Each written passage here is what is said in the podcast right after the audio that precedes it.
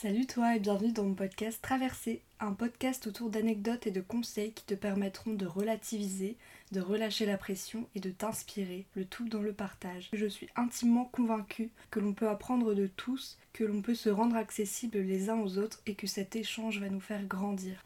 Les épisodes seront divisés en deux catégories. Une première où j'interviendrai seule sur des sujets variés, des expériences qui m'arrivent, et il y aura une deuxième partie où j'interviewerai des personnes de tout âge et de tout milieu sur des sujets communs ou alors qui ne le semblent pas au premier abord mais qui t'apporteront grandement. Cet épisode va se concentrer autour de la présentation de ce podcast, mais aussi de mon ressenti en tant qu'étudiante confinée et je te souhaite désormais une très bonne écoute. Alors, je vais commencer par t'avouer une chose. Ce podcast devait initialement sortir il y a quelques mois, mais j'ai vécu une vraie traversée du désert le nom du podcast. Pour remonter un peu dans la chronologie, le premier confinement a été annoncé et c'est vrai qu'à ce moment-là j'étais en troisième année de licence et j'ai su m'organiser, je suivais les cours à distance, j'ai réussi à avoir mon année, j'étais vraiment très fière, j'arrivais à maintenir un bon rythme, à, à faire du sport et c'est vrai que cette période a été une vraie opportunité pour nous, pour notre famille, puisqu'on a décidé de se confiner tous ensemble. Et c'est vrai que, que c'est une période de vie quand on est étudiant où de base, on n'a pas spécialement la chance de passer autant de temps en famille. Et nous, ça nous a vraiment permis de nous rapprocher, de passer du temps précieux ensemble. Et c'est vrai aussi qu'on n'a pas été touché directement par le Covid. On a été très chanceux. À ce propos, je tenais à apporter tout mon soutien à ceux que ça aurait touché de plus près. Sauf que la situation dans la durée s'est poursuivie et autant j'ai réussi ma première année sous Covid et j'ai obtenu ma licence, autant le passage en master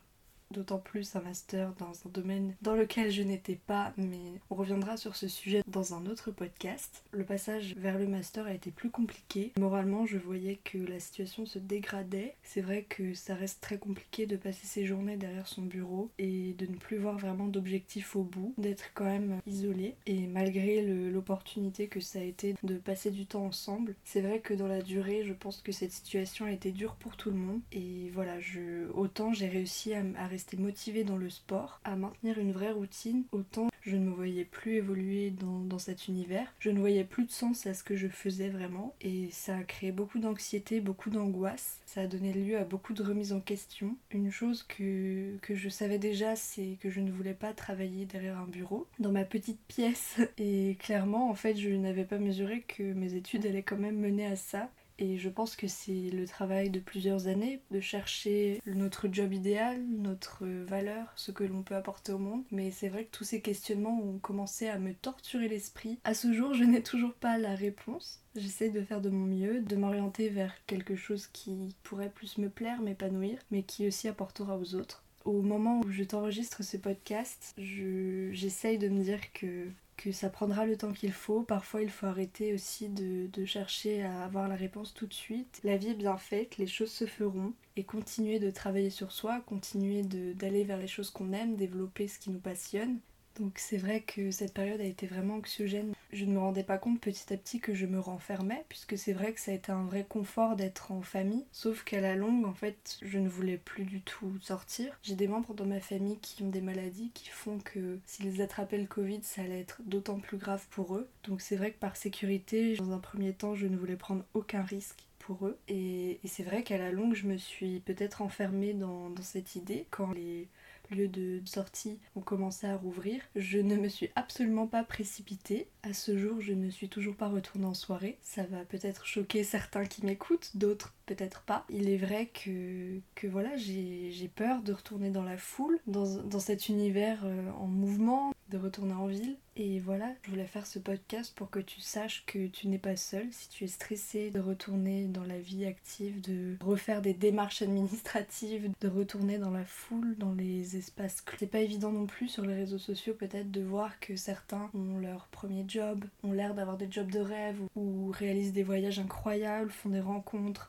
mais dis-toi bien que ça reste les réseaux sociaux, que tout n'est pas vrai. Je ne vois pas le mauvais côté, les pleurs, les échecs, le stress des gens. Ça m'a recréé de l'angoisse de voir justement les premiers CDI autour de moi, les, personnes à fond dans leurs projets et me demander pourquoi moi je restais bloquée après tous ces mois. Mais finalement, en fait, chacun reprend son rythme comme il peut. Dans cette situation, nous avons tous été très très forts C'était une période très difficile, je pense, peu importe notre âge. On a tous eu des problématiques variées. J'espère qu'on aura envie tous de se relancer dans nos projets. En tout cas, c'est tout ce que je te souhaite. Il est important que tu prennes le temps pour toi de comprendre pourquoi ça ne va pas, pourquoi peut-être tu ne te remets pas en mouvement. Mais il est important aussi de, de trouver des pistes pour se remettre en selle. Moi, c'est vrai que ça m'a fait énormément de bien de trouver un job d'été, de me remettre en mouvement. Alors, ça n'avait rien à voir avec mes recherches d'alternance, mes recherches professionnelles, mes quêtes de sens. Mais rien que de repartir travailler, de voir des gens, ça m'a fait énormément de bien.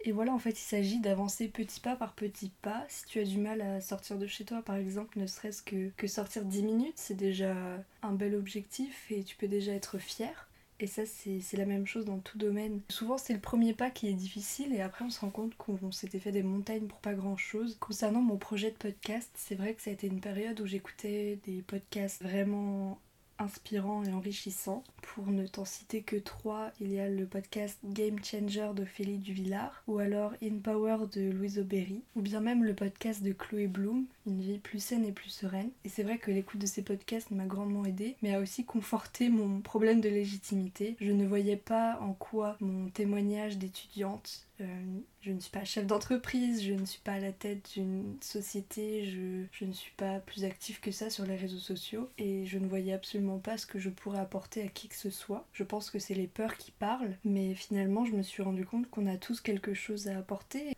et non seulement on a tous quelque chose à apporter, mais personne n'est né avec des compétences euh, incroyables. Les projets se développent et le plus important c'est de se lancer. Donc si tu écoutes ce podcast, c'est un signe pour toi qu'il est temps aussi de lancer ton projet. Certes, ça ne te paraîtra peut-être jamais assez travaillé, assez perfectionné, mais dis-toi bien qu'il n'y aura jamais de moment parfait. Tu pourras le développer, l'améliorer comme tu veux, mais le plus important c'est ce premier pas et je suis sûre que ça sera dans tous les cas une très belle expérience il faut surtout, avant tout, penser à toi, penser à ton bien-être, développer des passions, des choses qui te plaisent. Et c'est ok aussi d'avoir des phases comme ça.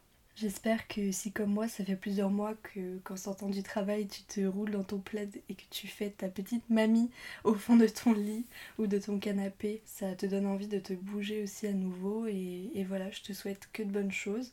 Alors me concernant, c'est vrai que j'ai essayé de travailler sur moi pendant cette période et je suis tombée sur deux phrases qui ont vraiment joué un, déclic. Il y a cette phrase Rien ne change si rien ne change. Et cette phrase tirée d'un livre dont je vous reparlerai, ce que tu ne fais pas a autant d'importance que ce que tu fais. Pour moi, ce faux confort ne provoquerait rien de mal, sauf que ce n'est pas comme ça que, que tu avances. Pour te donner quelques conseils de choses que j'ai pu appliquer de, pendant toute cette période, c'est vrai que personnellement, euh, j'ai décidé de me couper pas mal de l'actualité. J'ai fait beaucoup de tri aussi sur les réseaux sociaux, alors que ce soit des, des influenceurs, des amis, des connaissances, euh, tout ce qui ne te fait pas de bien, vraiment, il faut le supprimer. Il, faut que ça reste des moments pour toi de, repos, de, bien-être, les réseaux sociaux, et non pas de stress. Donc vraiment, n'hésite pas à faire le tri. Pareil dans ta boîte mail, te désabonner des newsletters intempestives. Et pareil de prendre le temps de lire sur des sujets qui t'intéressent peu importe que ce soit de la, de la grande littérature ou non, le plus important c'est que tu, que tu lises des choses qui t'intéressent, que tu regardes des choses qui t'intéressent.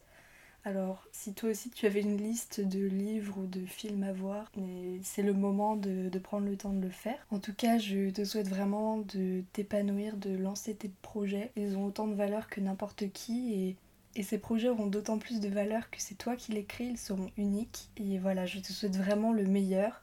Prends soin de toi et je te dis à très bientôt pour un prochain épisode. Si ce podcast t'a plu, n'hésite pas à le partager, à me faire de retour, j'en serais vraiment ravie.